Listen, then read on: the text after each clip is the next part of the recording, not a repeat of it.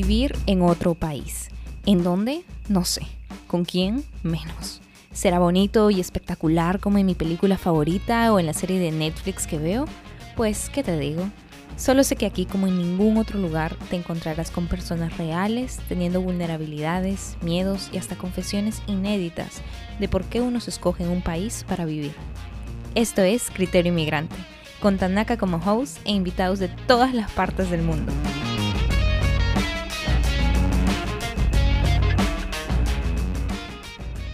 Bienvenidos a un nuevo episodio de su podcast favorito, Criterio Inmigrante. El día de hoy me acompaña un creador de contenido, un esposo, papá, comediante, viviendo en un país nórdico que se caracteriza por su espectacular paisaje con volcanes, géiseres, termas y campos de lava. Les presento a un venezolano viviendo en Islandia y pueden seguirlo en Instagram como arroba Cusco Show.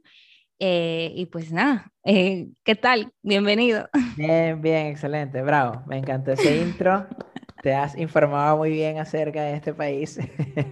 Claro, y eh, como Islandia es el país, mira, eh, últimamente se está haciendo muy conocido, creo yo. Sí, sí, sí, sí. Lo que pasa es que también desde que empezaron eh, muchas series, sí, Game of Thrones y no sé qué, y vikingos y tal, y entonces, bueno, ahora es como, ah, Islandia.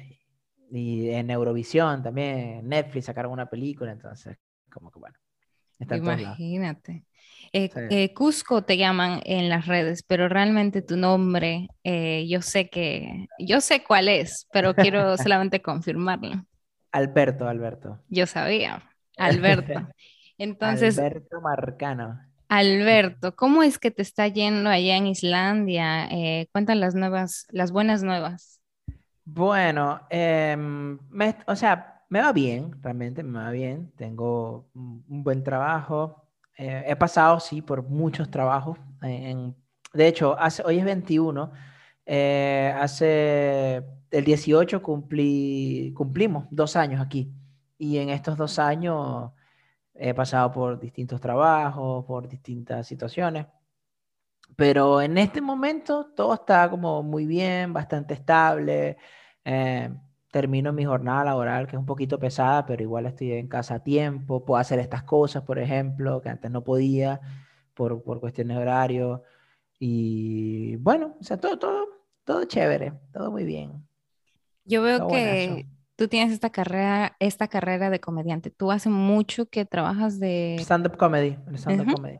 Sí, son años, de, desde mm, como mayo de 2012. O sea, ya este año son 10 años en, como en el stand-up, en la tarima, haciendo reír y tal. Creando contenido para Instagram, así ya propiamente, haciendo sketch, cosas graciosas. Todo esto como desde 2018, más o menos, como mitad de 2018, no es tanto y en YouTube creando contenido para YouTube en este nuevo formato de blogs y de Islandia y de viajes desde el 2020. Pero tengo muchos años en la plataforma. Tengo un canal secundario que, donde hacía cosas de Venezuela y me tuvo bastante éxito, pero lo dejé cuando me fui. Mm. Yo sé que a este punto cualquier persona te preguntaría, ¿cómo es que llegaste a Islandia? Pero yo tengo otra pregunta también. ¿Cómo es que llegaste a Islandia después de pasar por tantos países antes? O sea, ¿por qué? o sea, digo, ¿no? De, te pudiste haber quedado en Chile o en, España, pero ¿por qué decidiste irte hasta allá?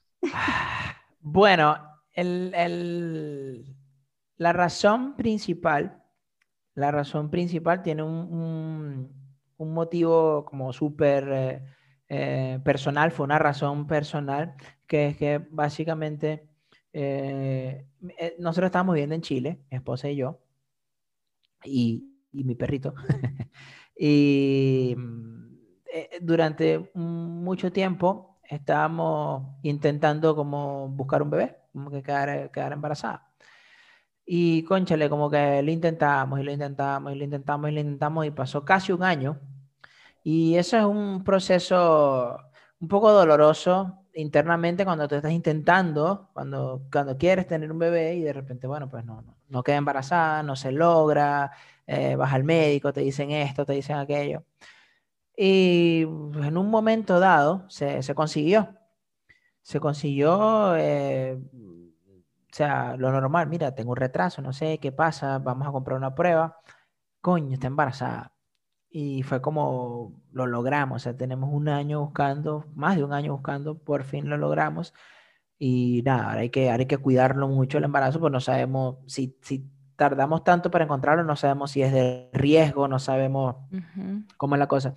Y justamente en ese momento, cuando nos enteramos que, que estaba embarazada, eh, en Chile habían unas tremendas protestas horribles, o sea, estaban los, los, los chilenos tenían un descontento con el gobierno en ese momento y un, ellos lo llamaron el estallido social. Hubo un estallido social bastante importante en Chile y bueno, eso quemaron estaciones de metro, quemaron supermercados, saquearon, rompieron, hubo muertos, hubo heridos, hubo presos, fue de todo. Y nosotros vivíamos en Chile en una, en una parte muy céntrica, muy como donde estaba el foco de las protestas, sabíamos como en todo el, medio. Y de paso en Santiago, pues en la capital. Y obviamente eso te pone un poco los nervios de punta porque las protestas, las bombas lacrimógenas, la policía, los disparos. Y entonces fue como, se estaba poniendo medio peluda la cosa ya.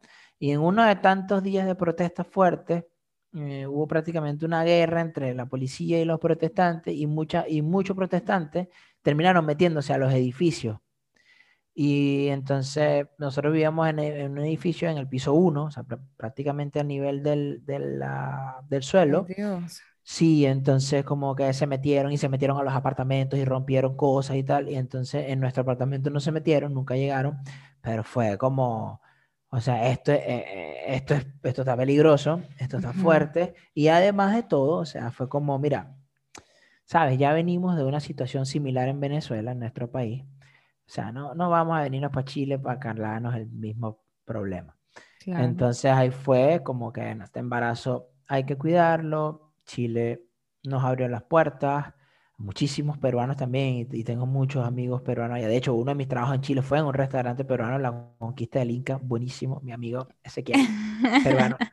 um, y, o sea, nosotros muy agradecidos con Chile, pero dijimos, o sea, esta es una pelea que no es nuestra, ¿sabes? O sea, nuestra pelea política y nuestro problema está en Venezuela. No vamos a vivir aquí, no vamos a estar aquí para estar viendo el mismo problema, la guardia, la inseguridad, la corrupción y tal, los problemas sociales. Y fue donde decidimos, este, vámonos, vámonos, eh, vámonos y vámonos lejos. O sea, no es vámonos, vamos para Francia o vamos para Colombia, o sea, vámonos y vámonos lejos de todo, lejos de los problemas, lejos de Latinoamérica, lejos de, pero lejos del mundo, o sea, que casi que busqué en Google, país habitado más lejos, una cosa así. Y salió que sí, no sé, Groenlandia, yo coño, no Groenlandia tampoco. Y entonces, bueno, entre las opciones ahí vi que sí, Islandia, Isla Faroe, no sé qué cosa y tal, y dije, coño, por aquí, por aquí va. Entonces, básicamente, Islandia, entre, o sea, aparte de que fuera lejos, eh, buscamos también un país que, donde el idioma fuera difícil, donde el idioma fuera complicado y, y también como de difícil acceso. No sé si me entiendes. O sea, como que difícil llegar. ¿Sí me entiendes un poco? Sí. Mm, realmente no, porque la gente usualmente eh, se va a un país donde, tú sabes, no es tan difícil eh, ah. entender la lengua. Y pues, bueno, precisamente por eso dado en el clavo, porque es lo que usualmente la gente hace y no queríamos ir donde usualmente la gente va. No ¿Por qué? ¿Por qué? Porque queríamos estar lejos, pues, lejos, lejos, lejos, lo más lejos posible, pero... Y empezar de cero también.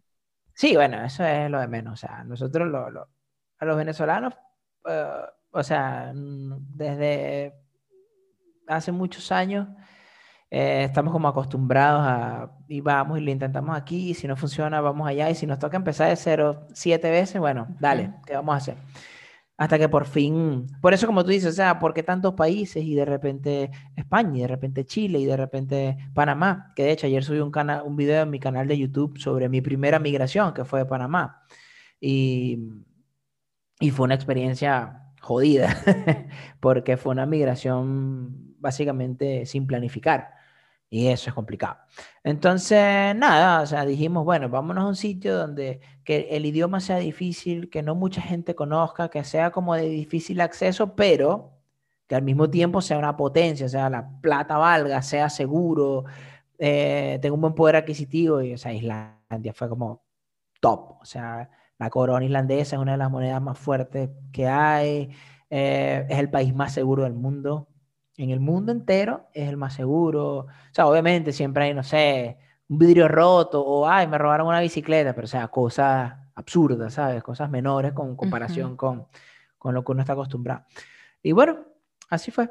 Y, y básicamente el pensamiento es, porque o sea, si nos vamos a un país así, es porque las personas de ese país o los extranjeros que viven ahí es porque realmente quieren vivir ahí. O sea, no es como que me voy para allá porque, no sé, porque se habla español o me voy para tal sitio porque, mm, bueno, se consigue trabajo fat. No, no. O sea, vámonos para una cuestión pelúa que si la pegamos ahí estamos bien. Y bueno, así fue.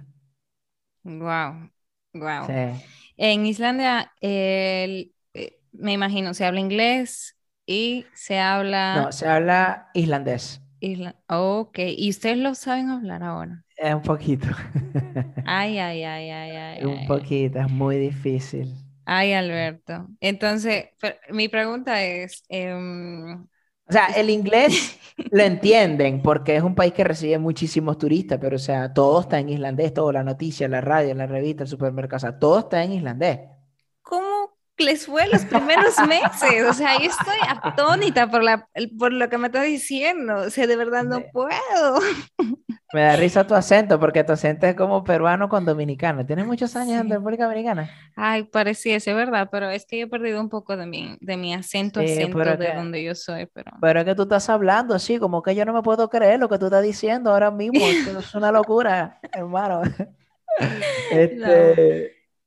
Eh, sí, los primeros meses, nada, bueno, obviamente nos, defendíamos con el inglés, que, que sí lo hablamos, pues no hablamos bien, tanto mi esposa como yo, pero, o sea, el inglés te sirve para no morirte de hambre, ¿sabes? para poder pedir una cosa en un restaurante, de repente mm, eh, comunicarte un poco, pero o sea, aquí todo es islandés y es un idioma, un idioma del diablo, es muy complicado. y no es tan conocido. Y no es tan conocido. No, no, para nada, porque se habla solo aquí.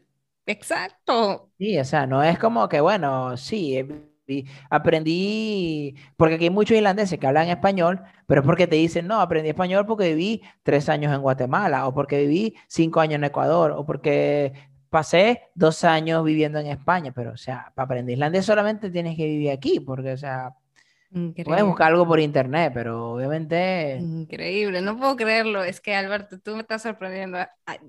Yo sé, pero eh, exacto, tienes razón, no es como aprender inglés, que tú sabes que lo vas a utilizar y qué tal, y qué cual, pero, ay, qué difícil. Sí, Y, venirse para acá y mi esposa está embarazada, Eso, fue todo, fue toda una, o sea, hubo toda una planificación, hubo toda una evaluación de, de riesgos, de sí, no, pero o sea, igual, ¿sabes? Aquí nada, y, y, hay gente que incluso, o sea, si te hablan en islandés y tú le respondes en inglés porque no sabes, o sea, te ponen cara fea. Igual que en Francia, cuando uno no, no, habla francés. Sí, sí, sí. Igual, o sea, yo estuve en Alemania y, o sea, pareciera que tú eres turista y los alemanes quieren que tú hables alemán. Es como, marico, ¿no? O sea, vine para acá tres días, yo no soy alemán. O sea, yo fui a Alemania y mi experiencia fue, como yo decía, good morning y la gente así. Y yo, coño, pana, good morning, o sea, ajá, buenos días. Nada, y puro alemán. Entonces, pero, pero, o sea, es bastante común de este lado de, o sea, de este lado del mundo, es muy común que casi todos los países tengan sus propios idiomas. O sea, a ver, nosotros en Latinoamérica, de México hacia abajo, todos hablamos español. Con y bendecidos, exacto. Claro. Pero bendecidos al final. Claro, o sea, de México hasta la punta Argentina, todos hablamos español, excepto Brasil, Estados Unidos y Canadá. Pero de todo el continente americano, todo el continente al español. Entonces, con distintos acentos, o sea, tú eres de Perú y yo soy de Venezuela y vives en Dominicana y todos nos entendemos, con diferentes acentos, con diferentes palabras, que esto no significa lo mismo aquí que allá, pero igual, o sea, lo puedes lograr, pero aquí no, o sea, aquí vas a Polonia y hablan polaco, vas a Alemania, hablan alemán, vas a Holanda, hablan holandés, vas a Noruega, hablan noruego, vas a Suecia, hablan sueco, vas a Suiza, hablan suizo, y así para de contar, o sea, realmente eh, tampoco es que en Europa, o sea, mucha gente te puede entender el inglés, pero los países de Europa que te hablan inglés solamente Inglaterra, como idioma Inglaterra y los del Reino Unido, o sea, Inglaterra, Irlanda, Escocia y Gales, todo lo demás tienen su propio idioma. Es verdad. Y dime, eh, Alberto, en términos generales, aparte del lenguaje, que creo que es esencial, eh, después, eh, ¿qué otra mayor dificultad tuvieron al momento de llegar? ¿El clima? Siempre, hasta hoy. Ay, ay, ay. El clima es insoportable. O sea, ahorita está cayendo una nevada horrible, está a menos no sé cuántos grados el clima es muy, eh, yo creo que el clima es más difícil que el idioma. o sea, el clima es, muy duro, que son siete meses que no sale el sol para nada. Después otros cuatro o cinco meses que el sol no se va nunca. Entonces es como los dos extremos, ¿sabes? O sea, o tienes sol todo el tiempo o tienes luna todo el tiempo, pero no es como sea, hay un periodo muy breve de algunos días, quizás semanas, entre un cambio de estación y la otra, donde es más o menos normal, como que amanece a las 6, 7 y oscurece a las 6, 7. Pero de resto, cuando es invierno, nunca amanece y cuando es verano, nunca oscurece. Y es muy difícil vivir así. Increíble, ¿no? Claro, me imagino. Yo sé que tú desde tu ventana, tú ves estas auroras. Las auroras. Qué bellísimo se ve eso desde y tan fresh que tú lo ves así de tu balcón. Sí, bueno, ayer las estábamos tratando de cazar, pero no salieron.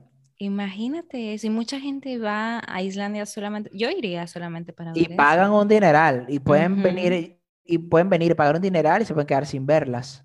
Ay, ay, ay. Sí, sí, sí, sí, sí, es complicado, es complicado. O sea, eh, hay una diferencia entre la probabilidad que salgan y la posibilidad que las veas. O sea, cuando es invierno, hay probabilidad de que salgan todos los días. Pero está tan nublado o está lloviendo o está tapado que la posibilidad de que las veas es nula. Entonces, hay gente que paga estos tours carísimos de miles de dólares para que los lleven a una expedición al bosque y tal. Y nada, o sea, a veces les regresan una parte del dinero o, mira, eh, podemos volver a intentar mañana, pero o sea, eso es una cacería de brujas, las auroras boreales. Y a veces hemos tenido la suerte de que no sé, salgo a botar la basura y está el cielo verde. Y, ay, mira, las auroras. Increíble. Desde la cocina. Tengo una foto en Instagram viendo las auroras desde la cocina.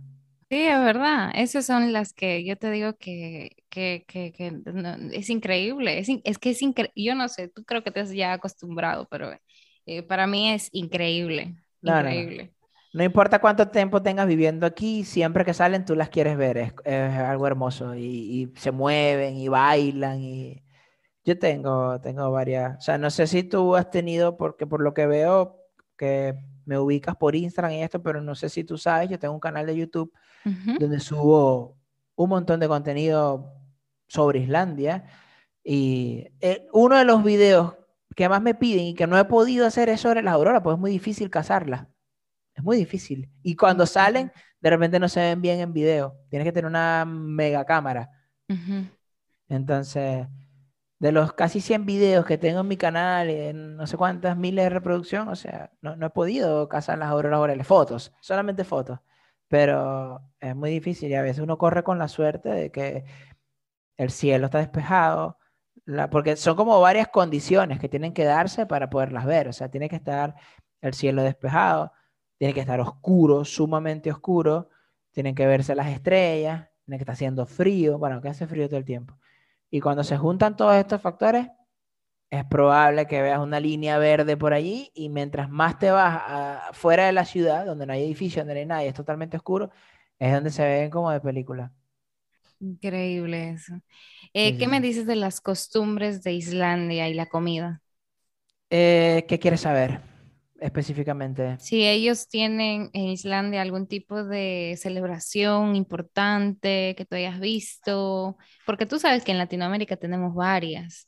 Y pues a un santo, una virgen, en la fecha de no sé qué, el papá, la, mamá. De Guadalupe. Mira, hay mucho, hay mucho. Y por eso es que siempre estamos celebrando nosotros. Pero no sé, en Islandia, ¿qué es lo que celebran? Bueno, eh, hay una celebración porque, bueno, imagínate lo, lo difícil que es que cuando llega el verano lo celebran. O sea, hay un día que es el segundo domingo de mayo, algo así, que siempre queda como entre el 19 y el 21, que es cuando se declara que empezó el verano y ese día es feriado, ese día es todo el mundo por la calle, agarra sol, no sé qué, esa es una de las cosas. Eh, hay otro feriado que es el, hay bastantes feriados aquí en Islandia realmente. Hay un, hay un feriado que creo que si no me equivoco es el 17 de junio o de julio, creo que es junio, que es el Día de la Independencia. Eh, también celebran, ayer fue el Día de la Mujer, también lo celebran. Eh, por supuesto, Día de la Madre, Día del Padre. Eh, en diciembre, 24 y 25 son feriados, 31 y 1 de enero son feriados. Em, la, la, cuestión en diciembre con los fuegos artificiales es una locura absurda, la cantidad de, de, de pólvora que gastan, el dineral que cuesta. Eh, pero así como costumbres, hay otras cosas ya muy de aquí. No sé, hay una cosa que se llama el Thorramaster, una palabra en islandés. Thorramaster. ¿Y qué significa eso? Ah, Thorramaster, eh, como la comida del zorra, ¿cómo te la explico? Como la comida antigua, algo así. Eh, es, como un poquito difícil de, traducir, pero básicamente es como cabeza de ovejo, tripas de no sé qué, eh, tiburón podrido, ballena. Sí, sí, y es una cosa que se llama así el Zorramatur y es un día que celebran porque así era que comían los vikingos y no sé qué, y es como súper islandés eso, el Zorramatur. Y, la gente sigue comiéndose eso. claro, y lo venden en el supermercado, todo, ves la cabeza del, chivo, eh, la calavera, queda así como la calavera, todo, sí. Eso es muy, muy de También tienen otra cosa que se llama el Botlu Dagger. Dagur, o sea, Dag es, día, o sea, la Dag significa día. Dagur es como el día de, entonces, todo lo que venga antes, Zorra, eh, Zorra Matur, eh, o Zorra Dagur, Botla Dagur, cualquier cosa Dagur es como el día de tal cosa. Mm. Y, y, el Botla Dagur es como el día de la rosquilla. Oh my God. De la rosquilla, del, del, del bizcocho. Entonces, también es como muchas panaderías hacen un montón de bizcochos para ese día vainas locas de los irlandeses que no tienen nada que hacer porque hay 300.000 personas nada más. Sí, me imagino, con ese frío es igual que en la zona norte de Canadá, que no mucha gente quiere pasar ese tremendo frío. ¿A cuánto llega el frío allá? Bueno, Canadá es más frío que aquí. Sí. Sí, lo que pasa es que aquí el viento es más extremo, pero a nivel de temperatura en Canadá te llega a menos 30, menos 40. Aquí no llega nunca a eso. Bueno, en las áreas habitables, obviamente en el centro del país no se puede vivir. O sea, Islandia, obviamente es una isla y lo único habitable son todas las costas. Todo lo que es la costa en el centro no se puede vivir. Es menos 80, menos es un glaciar. No se puede vivir ahí. No pasan aviones por encima, nada, es como exageradamente frío. Entonces, en Islandia, si tú ves el mapa de Islandia, todos los pueblos, todas las ciudades, todo está pegado a la playa, a lo que son playas, porque es donde es vivible. Pero igual cuando hay frío, menos 17, menos 15, lo que pasa es que el viento es tan fuerte, tan, tan, tan, tan, tan fuerte, tan extremo, que hace que se sienta mucho más frío de lo que está. Y son como tormentas de nieve y es un desastre.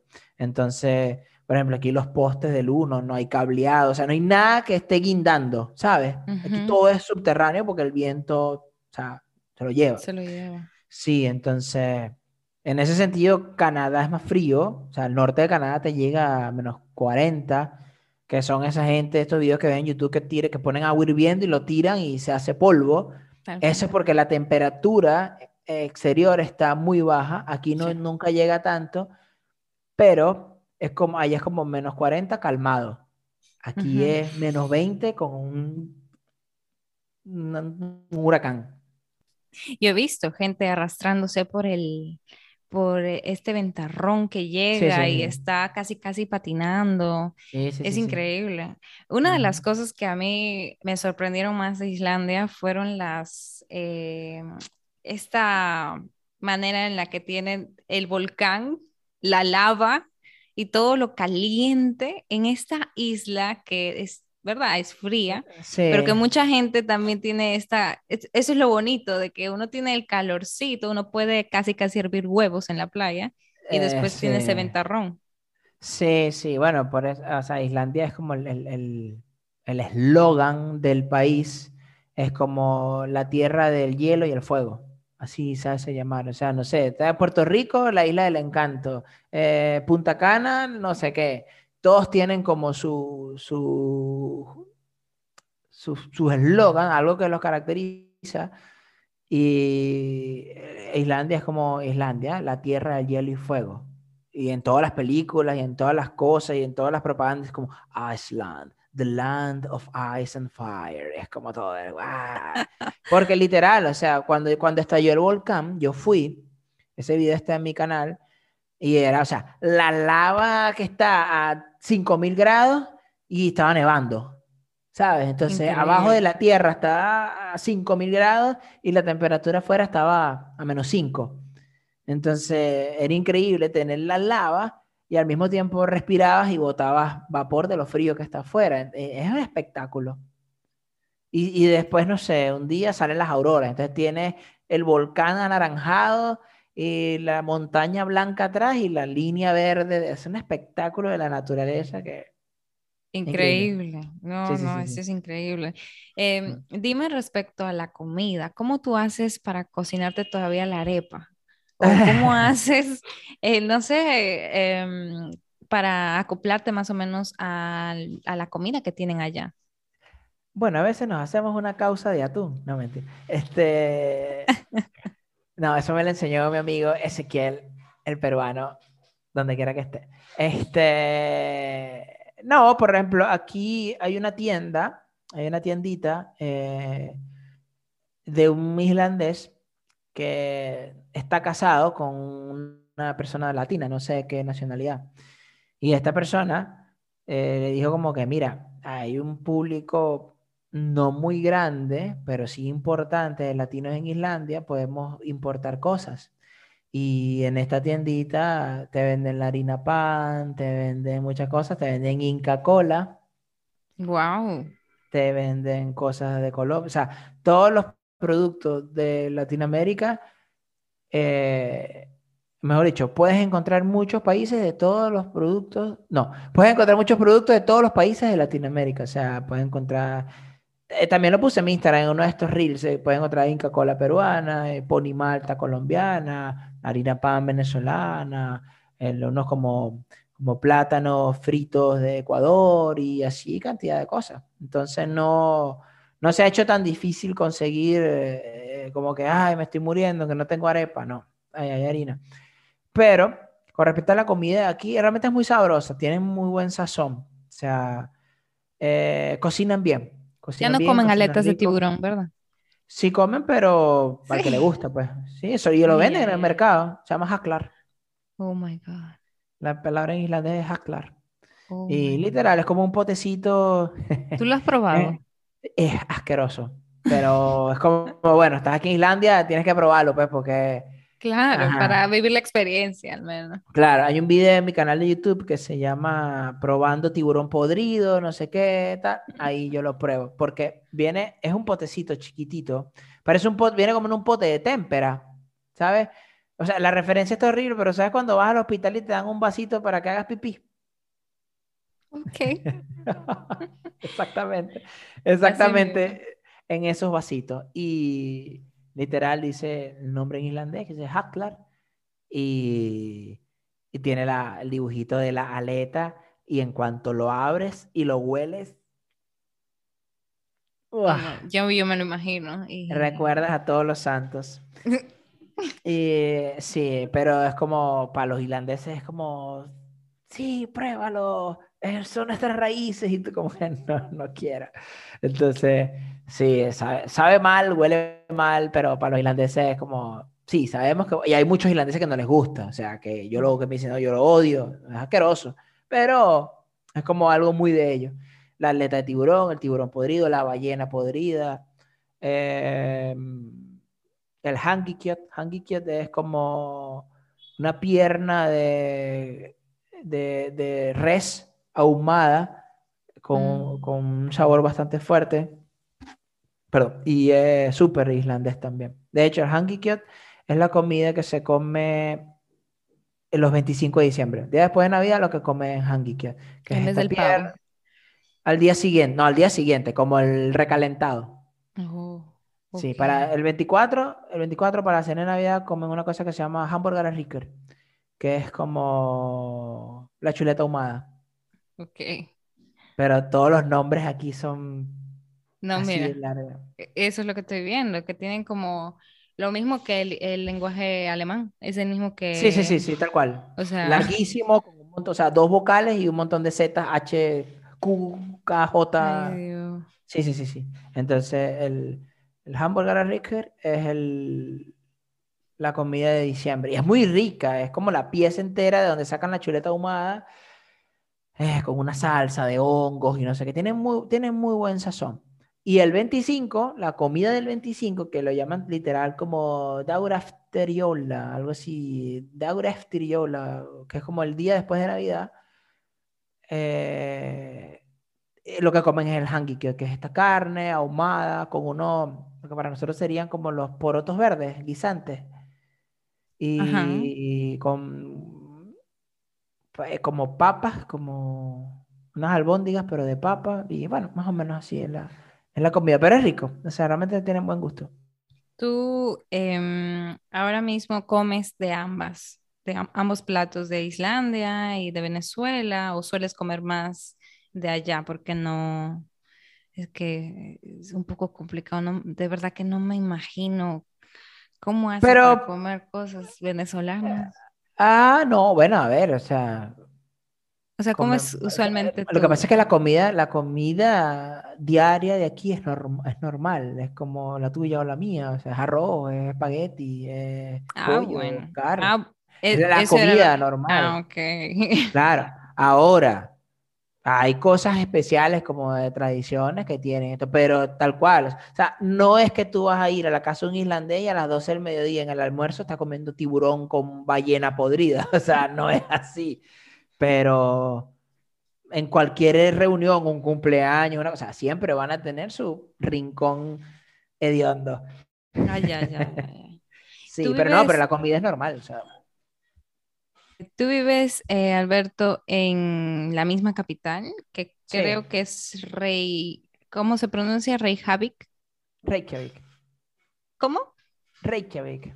Ok, yo no lo voy a pronunciar porque me va a salir mal. Y... No, como, como rey, como rey, rey, como rey, reina, rey, pero entonces, ah, rey, como la banda rey. como Reik. Ajá, Reik. Javik. Ajá, Reykjavik. Javik. Sí, como Javik, Reykjavik. Reykjavik. Reykjavik. Oh my God. Ok. Eh, entonces seguimos. Mira, yo quería preguntarte también respecto a la música, si tú sigues oyendo los clásicos que oías en tu país o no sé, simplemente Eh, cómo te bueno, con la música, eh, mm, ya me aburrí un poco de las emisoras, no porque la música islandesa, no, no, sino que es como todo el rato es música en inglés. O sea, obviamente está un montón de música islandesa y los locutores son islandeses y todo, pero es como usa mu- mucha música en pop, que no sé, qué sé yo, o sea, ¿sabes? Justin Bieber, Rihanna, esto, aquello, tal. Todo como Estados Unidos, como si estuvieras en Estados Unidos. Em, por supuesto, no hay ninguna emisora latina ni nada que se le parezca. A veces, a veces, y porque ya son como unos íconos, ponen una canción de J Balvin, porque J Balvin ya es como una cosa mundial. A veces ponen Despacito, porque bueno, ¿quién no escuchó Despacito? Pero es como, no sé, tengo dos años y lo he escuchado una vez. Eh, en Navidad, eh, lo que sí es que en Navidad siempre ponen Feliz Navidad, eh, Feliz Navidad, pero año y feliz. Esa en español no falla. Esa siempre la ponen como una canción, patrimonio de la humanidad. Pero sí, entonces, no, ya me como que me aburrí un poco de las emisoras. normalmente escucho música, sí, esa latina, reggaetón, salsa, siempre pongo merengue, Elvis Crespo, estoy en mi casa, ¿sabes? En el carro ahora, gracias a Dios existe Spotify, entonces, bueno, busco lo que quiero. A veces pongo Wendy Zulka. Ay, no, no, no, no, no, no. cerveza, quiero tomar Qué vergüenza, Dios. No es que Wendy Zulka no cante bien, porque puede cantar bien, pero eh, lastimosamente es conocida por sus esas dos canciones que, mira. No, me, no me siento tan orgullosa. Sí, sí, sí. Yo tenía una, cuando vivía en Panamá tenía una amiga peruana y él decía Wendy. y, siempre me, decía, ¿quieres, me pregunta, ¿quieres hacer algo? Y yo le decía, quiero tomar cerveza. Ay, qué mal. Eh, de hecho, tengo un amigo peruano aquí y tiene muchos años aquí. 20 años, se llama César. Ay, Dios. Sí.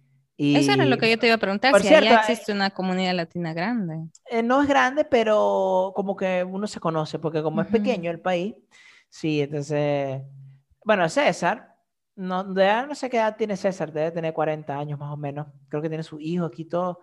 Eh, sería un buen entrevistado para ti, porque a él le gusta mucho, él no es ni creador ni contenido ni nada, o sea, es simplemente un señor aburrido que monta historias a su Instagram pero es muy amigo mío y jugamos fútbol juntos. Y no sé, a veces abre su teléfono y pues saben que el otro día estaba pasando por no sé dónde y esto y aquello y tal. Y de repente empieza a hablar de que el camión de la basura y de repente empieza a hablar del partido de fútbol de Perú contra no sé quién. Y es como muy eh, gracioso a su manera. Y bueno, es un peruano y tiene, debe tener 20 años aquí. Sería un buen entrevistado para ti. Si quieres, después te paso el dato y se pone en contacto.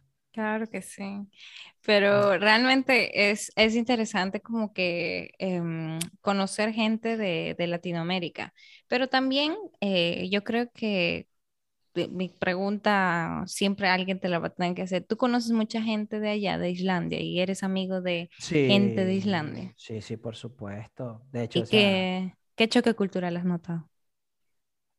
Bueno, para empezar, la barrera del idioma es muy importante. Entonces uno se comunica, o sea, si, él, si el irlandés no habla español y yo no hablo irlandés, el, punto medio es el inglés. Y, sí, sí, tengo muy buenos amigos irlandeses. Eh, ah, o sea, por ejemplo, varios de los trabajos que, que, he conseguido aquí han sido porque mis amigos irlandeses me han recomendado y, y, o sea, y que te recomiendo un irlandés es como, ya, o sea, voy a descartar todos los currículos que tengo aquí.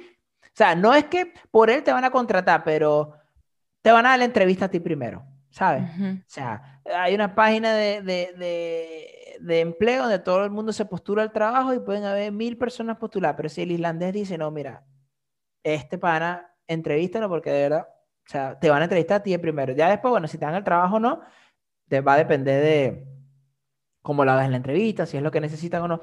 Pero obviamente aquí se mueve mucho el tema de la recomendación y los que te recomiendan son los irlandeses. Y, o sea, así como te pueden dar una referencia positiva, también si un irlandés da una referencia negativa es, complicado. Pero yo tengo muy buenos amigos irlandeses. Para el cumpleaños de mi hija, cuando cumplió un año, eh, vinieron varios irlandeses mis vecinos todos son islandeses, nosotros somos los únicos extranjeros en este edificio. Bueno, hay una, hay una gente aquí arriba que creo que son como de Vietnam, algo así, pero también están aquí que sí, desde el 2001. O sea, hablan islandés, todos están súper adaptados. Eh, en mi trabajo todos son irlandeses, en, el restaurante donde estaban los jefes irlandeses, a todo, y, y, bien, bien, muy buenos amigos eh, irlandeses, son gente muy, muy buena, realmente, son como, como todos, o sea, un poco fríos, un poco distantes mientras te conocen, pero una vez que ya son amigos es como, o sea, todo. Todo, todo, todo, todo. ¿Cuánto tiempo uno tiene que pasar con ellos para hacerse amigo de un islandés, aprox? Eh, es que va a depender de la conexión, del, del, del feeling, ¿sabes? O sea, yo con mis amigos islandeses ha sido prácticamente inmediato. O sea, tenemos una amiga islandesa que está casada con un ecuatoriano y mm, la, o sea, obviamente yo lo conocía a él primero por el tema del fútbol, luego me la presentó a ella y fue prácticamente inmediato, ay, qué fino y tal, y Venezuela y esto y tal, ay, va a tener tu hija aquí y tal. Y cuando mi hija nació, eh, los papás de ella, ay, queremos conocer a tu amigo y tal, y eh, esa, a veces ni siquiera es que, no, sí, hay un periodo de un mes y medio antes de que te abran las puertas de su casa, no, o sea, puede pasar cinco años viviendo con el islandés del frente que buenos días, buenos días y ya está, y puede pasar dos semanas con el que acabas de conocer y, y ya está. O sea, por ejemplo, los que nos alquilan este apartamento, los dueños de este apartamento son dos islandeses y son famosísimos, o sea, son, tienen una, eh, una banda que se llama Of Monster and Men y, y es una banda, o sea, yo no la, la desconocía pero Os también, o sea, resulta que es súper famosa y, y, tienen canciones que han salido en películas, que han salido en FIFA, que han salido en Game of Thrones, que los tipos han girado por todo el mundo y yo no sabía. Wow. Wow. Sí, sí, sí. Y, o sea, pero literal, o sea, no son los Linkin, Linkin Park, son los, los Metallica de Islandia. Y bueno, hace poco estuvieron en el programa de Jimmy Fallon y todo en Estados Unidos. O sea, son importantes y son amigos. Yo los conozco. Oh ah, my God. Clara. Clara. Hay algunas canciones que sí son bastante conocidas. Sí, hay una que se llama Little Talks, que... Esa es la más conocida. Ay, no puedo creerlo. Ay, pásame un autógrafo. El, el, el, el, guitarrista de la banda, que es el fundador de la banda, junto con la cantante, es el dueño de este apartamento. No sé, y cada dos meses me dice, vamos a tomar un café y vamos a su casa y tomamos café. Ah, pero qué chulo. Ah, yo no sí, sí, Alberto. Eso está increíble. Eso está increíble. No, eso, él se llama eh, Brinjar, super, nombre súper islandés. Es este, yo te lo, te lo, voy a mostrar aquí porque seguro en la, en la cámara se ve. Si te lo muestro aquí. Eh, es, ay coño, ya. Este es el, ya, espérate, deja que No sé si se ve al revés, supongo que se ve al revés, pero aquí dice, sí, pero aquí dice, eh, oh, ya, espérate, espérate, que haga, que enfoque. no enfoca. ¿Por qué no enfoca esta cámara horrible? Ahí está. Eh, coño, no puede ser. Bueno, después, nada, el punto es que en su biografía aquí dice Of Monster and Men y tal. Y entonces, bueno, si te vas aquí a los, no sé, a los mensajes, por ejemplo, está todo lo que siempre hablamos. Ay, increíble. y WhatsApp también, todo. Y eso es lo que te digo, o sea, eh, al principio es como todo, es una relación normal, pero cuando ya son amigos, son amigos.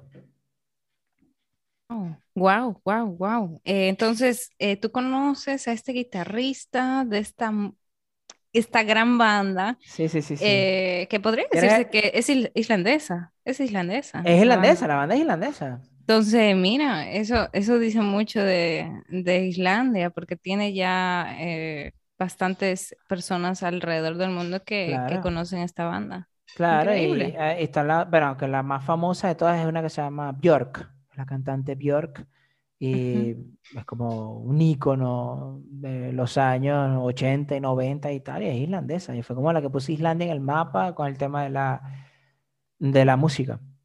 O sea, de la música de los cantantes de Islandia fue ella, pero también estaba Of Monster and Men y como te digo también, por todo este tema de, de las series de Game of Thrones y todo, entonces como que, ah, mira, ah, mira Islandia, y esto fue en Islandia, y tal cosa en Islandia.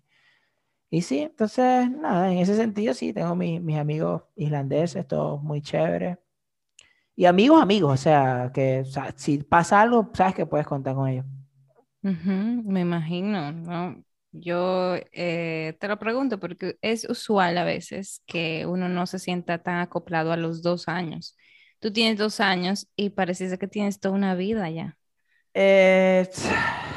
lo que pasa es que se podría resumir en que estoy donde quiero estar.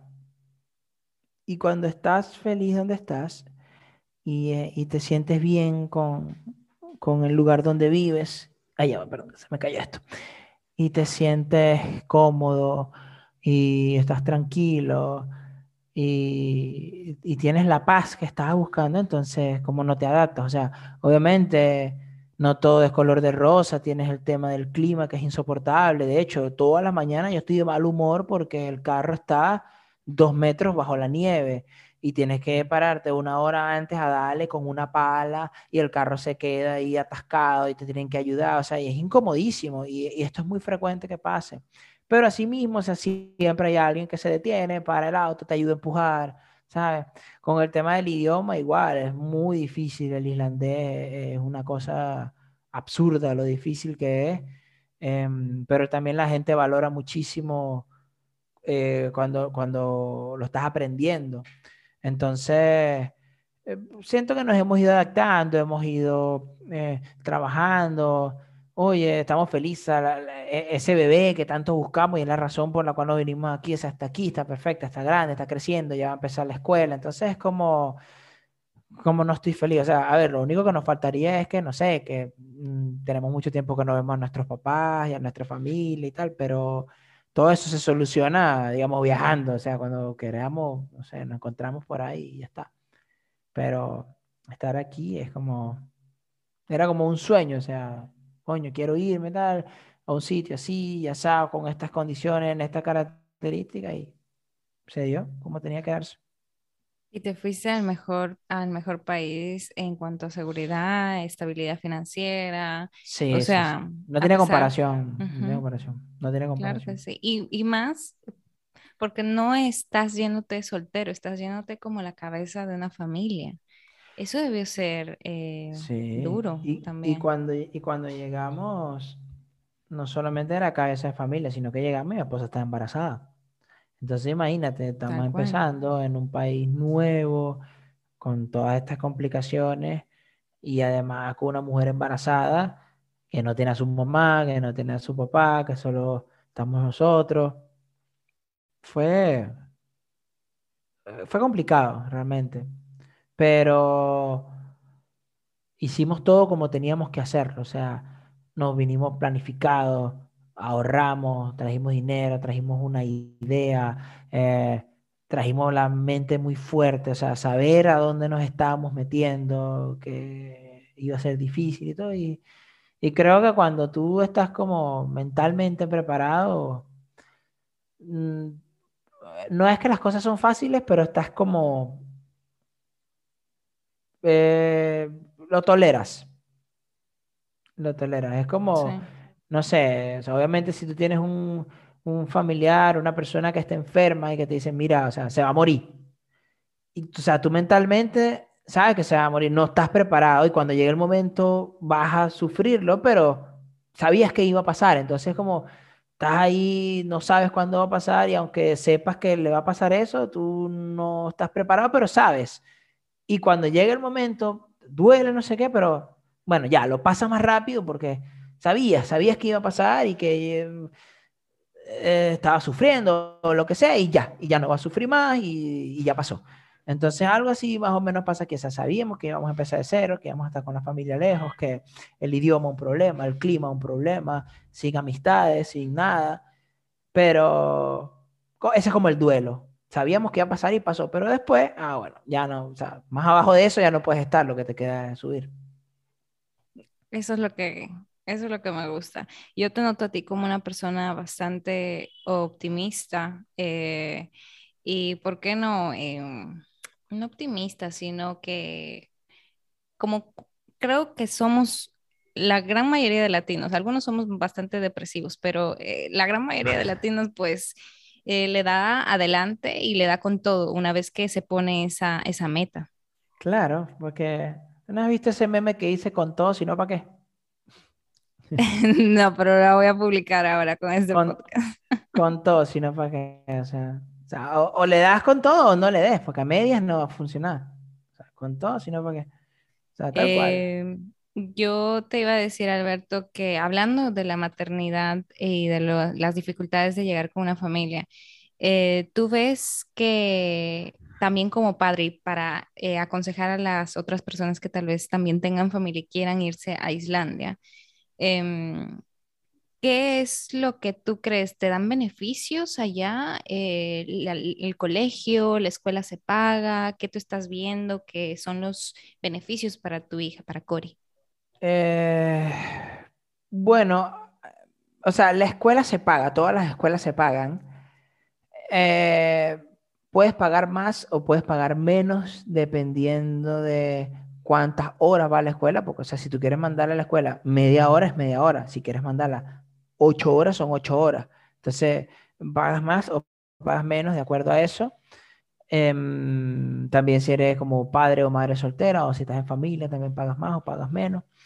Eh, hay algunos beneficios, por ejemplo, eh, médicos, todo lo que sea con relación al bebé, ah, eh, durante los primeros dos años es como cubierto por el Estado. O sea, en relación al bebé, me explico, si se enferma, si se cae, si se rompe, si se jode, si se daña, si lo que sea, una vacuna, una enfermedad, todo hasta los dos años está cubierto la educación se paga, o sea, no, hay educación gratuita, pero es, accesible, es pagable.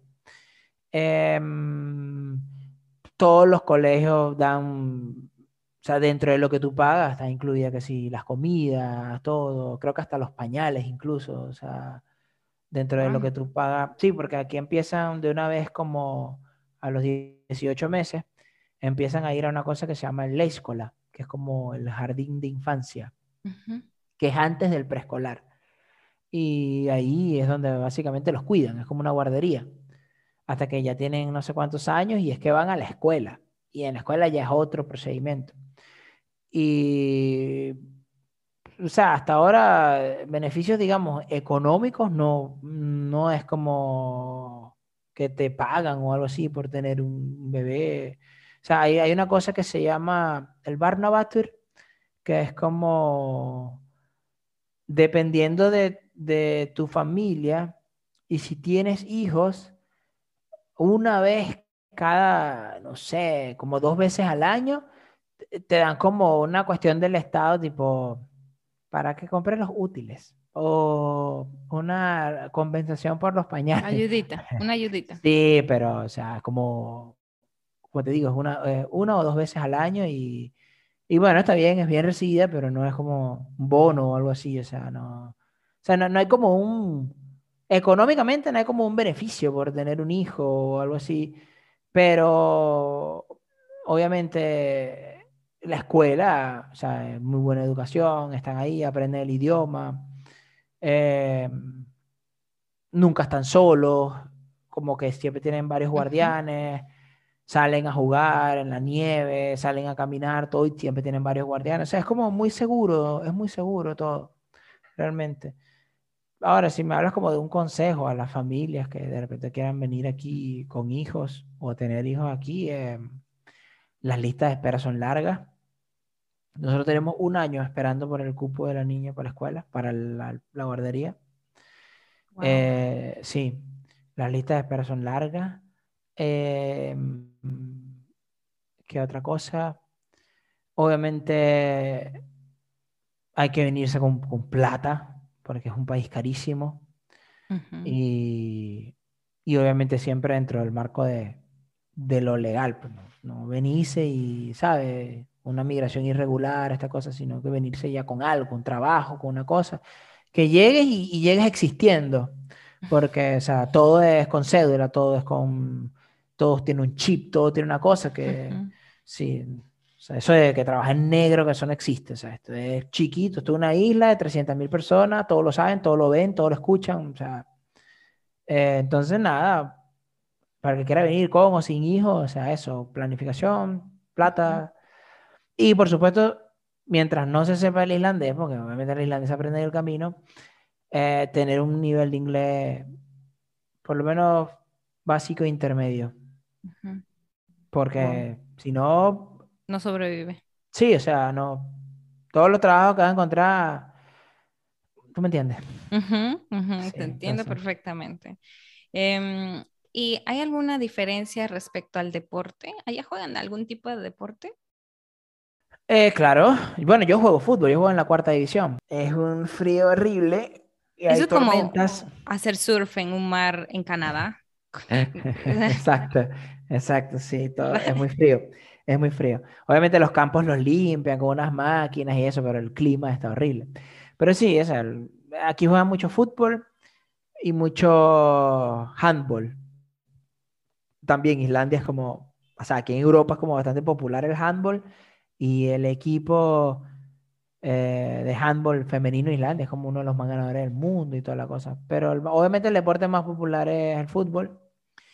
La gente se vuelve loca con el fútbol y ven mucho la Liga de, Inglaterra, la Premier League, y cuando Islandia juega si la Eurocopa o el Mundial, o sea, se paraliza todo. En esa parte sí es muy como los latinos, o sea, fútbol, ah, ¿sabes? Qué chulo. Sí, sí, sí, sí, sí. Así uno más o menos entiende el país, tú sabes, que tiene algo en común al menos. Sí, sí, no, bueno, yo en, mi, yo en mis historias siempre, cada vez que voy a jugar, en mis historias de Instagram siempre publico y menos 13, menos 9, y yo estoy en chores igual. Ay, Dios. No, pero uno calienta el cuerpo, como, claro, como no calienta, es verdad. Claro. Es verdad. Así como yo te digo, ¿qué pasa, tigre? Mira, vamos a pasar a un tema que yo sé que es un ching em, sensible, no necesariamente para ti, pero eh, yo creo que es, es, es, sensible en su gran mayoría porque nadie quiere pasar por eso en ningún país al que vaya eh, a vivir, a emigrar, a, a, lo que sea. Entonces yo sé eh, que tú pasaste por un proceso de parálisis facial en un momento. Claro. Y tú lo hablaste, realmente lo hablaste, fuiste bastante eh, comunicativo en, todo ese proceso. Y pues yo quería preguntarte, esa fue, ¿cómo fue toda esa experiencia para ti eh, en este país, en Islandia? ¿Cómo te trataron? ¿Cómo viste que se desenvolvía este proceso allá? Eh, mira, bueno, yo creo que aún me quedó alguna secuela de la parálisis, no sé, a veces siento que la boca, ah, pero yo no, eh, o sea, realmente yo me recuperé rápido, porque sí me recuperé rápido, porque no le puse atención. O sea, yo dije, ¿sabes? A la mierda, nomás está escondiendo todo. O sea, ya, me pasó, me pasó y ya está. Lo único que sí hacía era que todos los días usaba lentes, porque primero era medio creepy estar en las historias hablando, y entonces el ojo así como un loco. Y y también, pero obviamente más que todo era por seguridad, porque como el ojo no lo, no lo cerraba bien, eh, o sea, siempre estaba abierto o medianamente abierto y o sea, se deshidrata, le entra eh, polvo, un pelo, una cosa. Entonces, para evitar alguna infección o algo, siempre usaba lentes. Pero no, a mí cuando me dio la parálisis facial, me dio la causa que ellos determinaron fue estrés. Eh, y, o sea, yo viví un proceso de mucho estrés, un periodo de mucho estrés en un momento que, que, tuve que hacer un viaje y buscar a mi perro y fue un... E, ese es otro cuento, está en YouTube, te invito a verlo. No, no, yo sé, yo sé que, ¿cómo se llama? Panda, Panda, ¿verdad?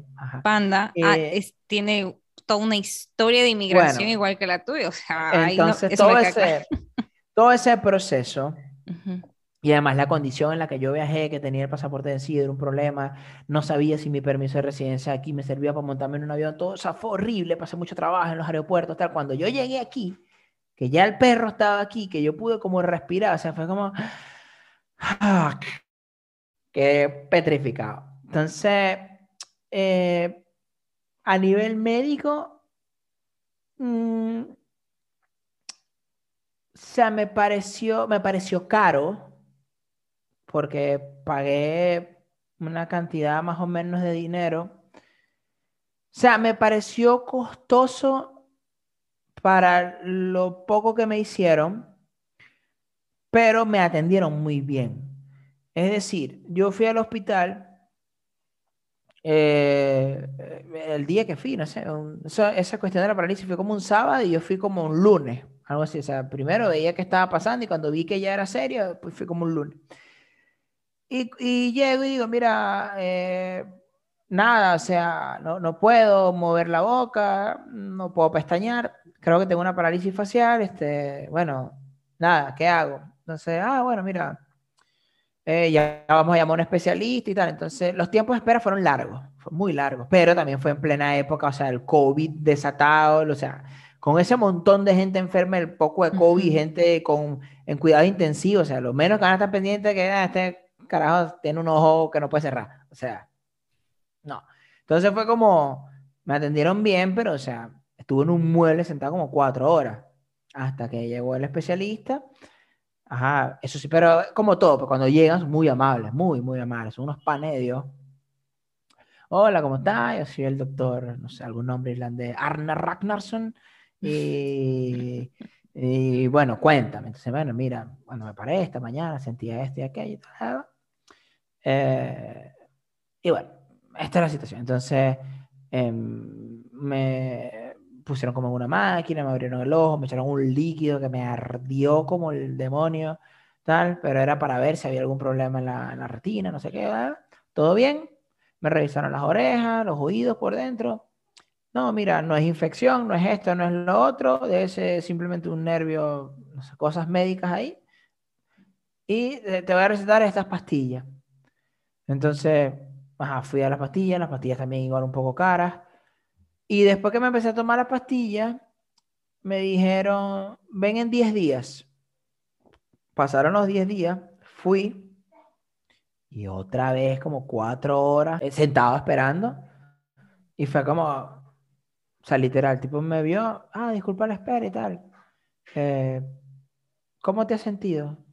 Y yo, bueno, más o menos, o sea, ahí voy, tomándomela. Ah, ok, linternita, una cosa. Bueno, ven en 10 días. O sea, cuatro horas. Me atendió en tres minutos. Me dijo ven en 10 días y pagué otro poco de plata, ¿sabes? Entonces fue como muy caro para lo poco que me hicieron, lo poco que me tocaron, pero el tratamiento fue efectivo. O sea, las pastillas, lo que me mandaron y lo que me echaron y lo que me dijeron que hiciera fue efectivo. Pero en sí, eh, todo bien. O sea, de verdad que ninguna queja porque, así como lo de la parálisis fue costoso y, cada vez que vas por cualquier cosa al hospital es plata. Asimismo, a mí me operaron de emergencia de apendicitis porque si me explotaba me iba a morir y no pagué un medio. ¿También en Islandia? Sí, tengo ah, un video sobre eso. E, eso sí, yo no, yo no lo sabía. no, ya soy más viejo, ya es 2020. Ya claro, ¿Y, ¿Y, qué tal te fue ahí? Eh, bien, perfecto. O sea, eh, empecé con un dolor fuertísimo y bueno, hice de todo, fui al baño, no sé qué, me tiré de barriga en el piso, tal, no pude. Y a las 4 de la mañana ya era un dolor insoportable.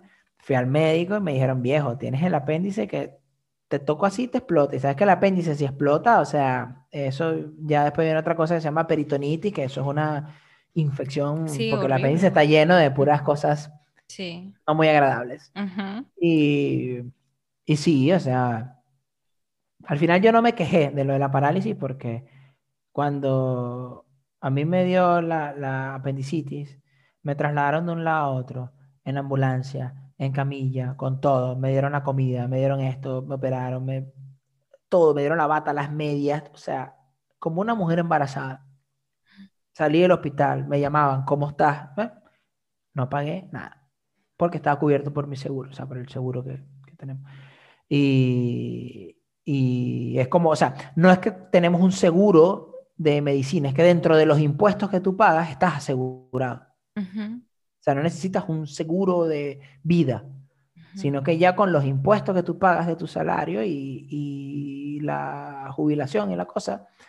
Eh, ya tú estás, al menos para el seguro eh, básico que uno tiene que tener, claro. Sí, y o sea, igual cuando mi esposa parió, cuando dio a luz, o sea, eh, dio a luz, no sé qué, todo el hospital, la camilla, la vaina, la habitación con la última tecnología, todo, no pagamos ni un medio. Mira, e, y que... Entonces, y todo sale perfecto además. Qué bien, no, me alegro mucho. porque ese tipo de emergencias pasan. Claro, entonces en Islandia es como, yo me he dado cuenta que el sistema de salud o la forma en que tratan las cosas son así. Si es cualquier estupidez, estupidez entre comillas, ah, una parálisis, ah, un, me duele una oreja, tengo un problema en una muela, o sea, no, vamos a llamar estupidez, cualquier cosa menor es caro, es jodido, tienes que esperar mucho. Una emergencia te atienden de inmediato y no pagas nada.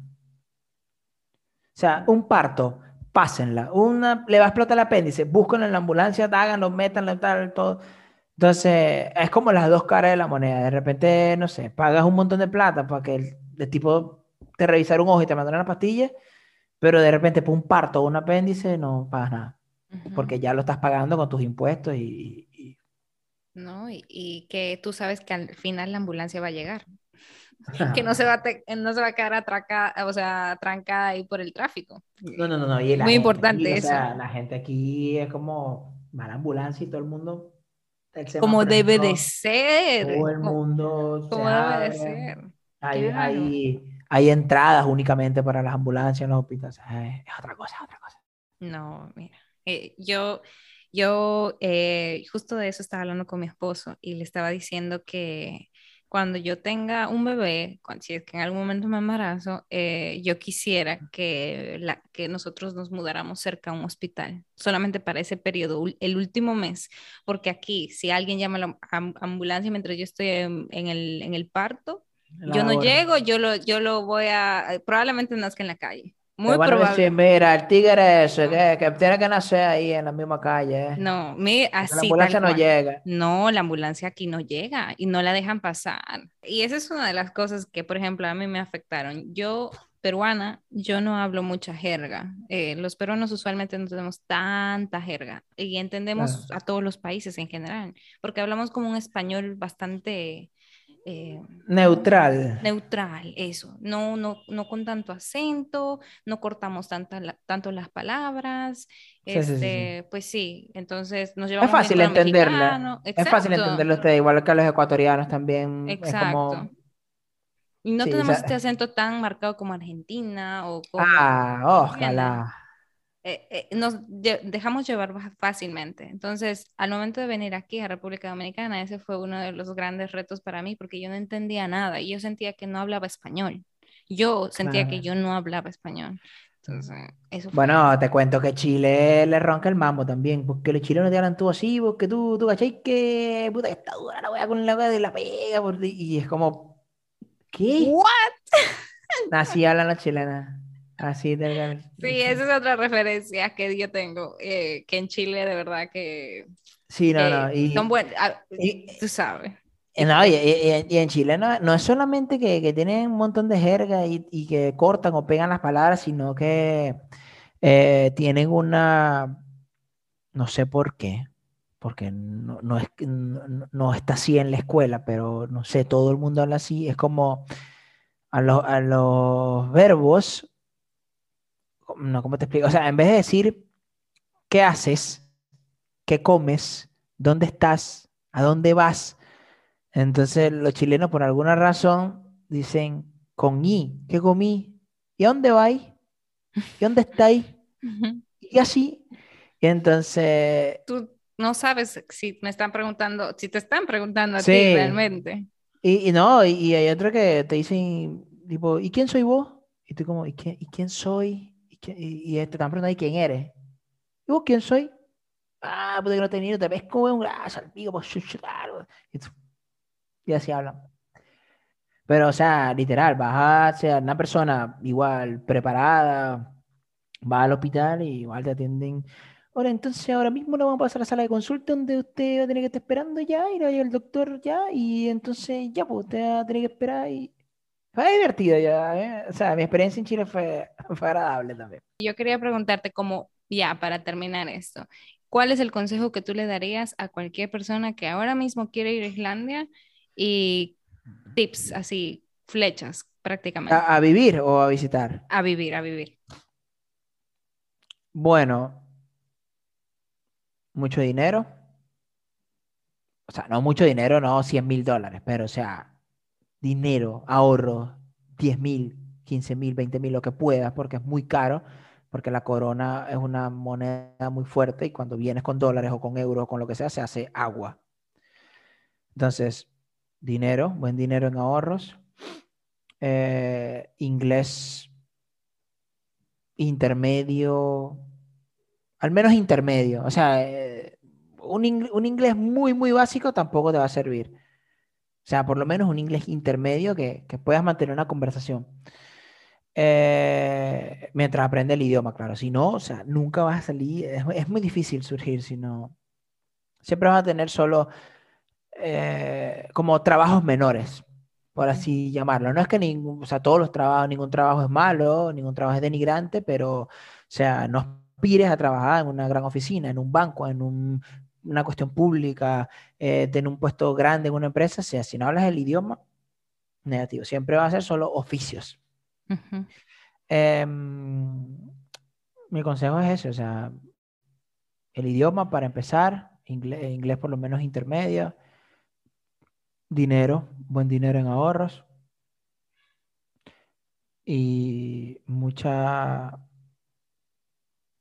mucha, mucha como fortaleza mental, como, o sea, no es, o sea, ven a Islandia, vivir, no, ay, qué bella la nieve, yo me quiero ir a vivir para allá, no, o sea, no, o sea, no, no es lo mismo ver la nieve un día de turismo, haces un angelito de nieve, qué hermoso. No, no, cuando estás con este peo siete meses y no sale el sol y te deprimes y la oscuridad y la vaina, o sea, ahí no es que linda la nieve, ¿sabes? Ujú. Entonces, eso, o sea, mucha, o sea, aparte de dinero, planificación y, y, y, el idioma, o sea... Creo que incluso está más importante, o sea, venir con un plan, venir con, con, con la, con la mente entendiendo de que puede ser muy difícil, muy difícil por el idioma, por el clima, por el, el- la, la adaptación, por el choque cultural que es tan grande, porque la comunidad, en este caso que si es latino, la comunidad latina no es tan grande, no se dejan ver fácilmente, o sea, no es como que vas por un mercado y escuchas gente hablando español, no, o sea, es- de hecho, ves a una persona que de repente es como de mi color o como de tu color, medio morena, y, y tú no sabes si es latino, porque también puede ser de Marruecos, puede ser de Arabia, pues entonces siempre está de, de primero el inglés o el islandés eh, conversando hasta que de repente, no sé, de repente est- estamos mi esposo y yo eh, comprando algo y yo hablo en inglés o en islandés y de repente le digo algo ahí en español y de repente la persona pregunta, ah, español, ¿de dónde? Y tú como que, ah, no, Venezuela, ah, soy de Cuba, mierda, Cuba, ah", y así. Pero no es como, como que voy a llegar, bueno, no, sí, hay unos cuantos latinos allá y qué bonita la nieve y qué chévere y que las rubias, que... No. Así que Claro, ese son los, eh, eh, la motivación. Eh, creo que eso es lo que tú explicas después de tu parálisis eh, que tuviste, que es eso, es la fortaleza mental, es el que simplemente no te dejes caer por Claro, las vicisitudes que te de la vida. O sea, no puedes por claro, las dificultades, tú no puedes simplemente tirar la toalla. claro, claro. Y aquí hay, hay mucha gente que, o sea, de por sí, Islandia tiene, no sé, 370 mil personas, creo que tiene, 365 mil, pero la población migrante serán, o sea, la población migrante más importante son los polacos. Son muchísimos, como 30 mil, o sea, forman una parte importante de, de- de Islandia los polacos. Pero fuera de los 30 mil polacos, entre todas las nacionalidades debemos ser 6 mil. Entre todas las otras nacionalidades eh, extranjeras deben ser 6 mil. Ujú. Entonces, y de los 6 mil, no muchos duran, no muchos aguantan. O sea, la gente que es del Caribe, que, que es de, que es como nosotros, o, o un cubano, o un puertorriqueño, o un dominicano, un venezolano, un colombiano que no está acostumbrado a la playa, este y lo otro, o sea, se viene para acá y dice que, no puedo, o sea, por más que esté ganando bien, por más que lo que puedo, porque, o sea, incluso en verano es frío, o sea, sale un sol ahí de mentira. Ay, Dios, es verdad, es verdad. Eh, no eres la única persona que me menciona eso. Eh, siento que, que, pues sí, uno no puede romantizar tanto las auroras boreales, tanto, o sea, como para irse a... No, o sea, turismo espectacular, turismo bien y vacila y la nieve y las auroras y tal, pero hay una cosa que es muy, que es muy, o sea, importante saber que, o sea, no es lo mismo hacer turismo que vivir. Tal cual. Normalmente tú haces turismo y ves lo bonito, ves las auroras, ves la nieve, ay, qué lindo el volcán, ay, qué raro los irlandeses el idioma, ay, qué caro el país, listo, y me voy. Pero ya vivir se otra cosa. ¿no? Y cambia la perspectiva, es verdad. Es completamente, completamente. Eh, pues nada, Alberto, me dio mucho gusto eh, conversar contigo el día de hoy. Eh, de verdad, em, estoy anonadada por la historia de cómo llegaste a Islandia.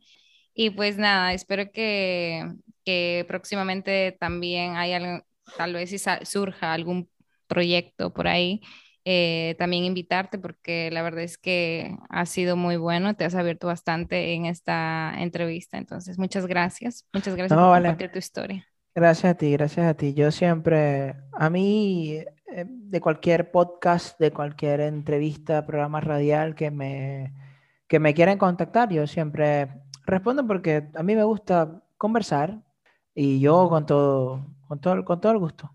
Siempre, siempre, siempre. Ay, muchas gracias, de verdad, por, por, confiar en este proyecto. Y pues nada, hablamos entonces, Alberto. Muchas gracias, de verdad. Bueno, gracias a ti, eh, quédate mucho, gracias por la invitación y bueno, ya tú sabes, mami, lo que pasa.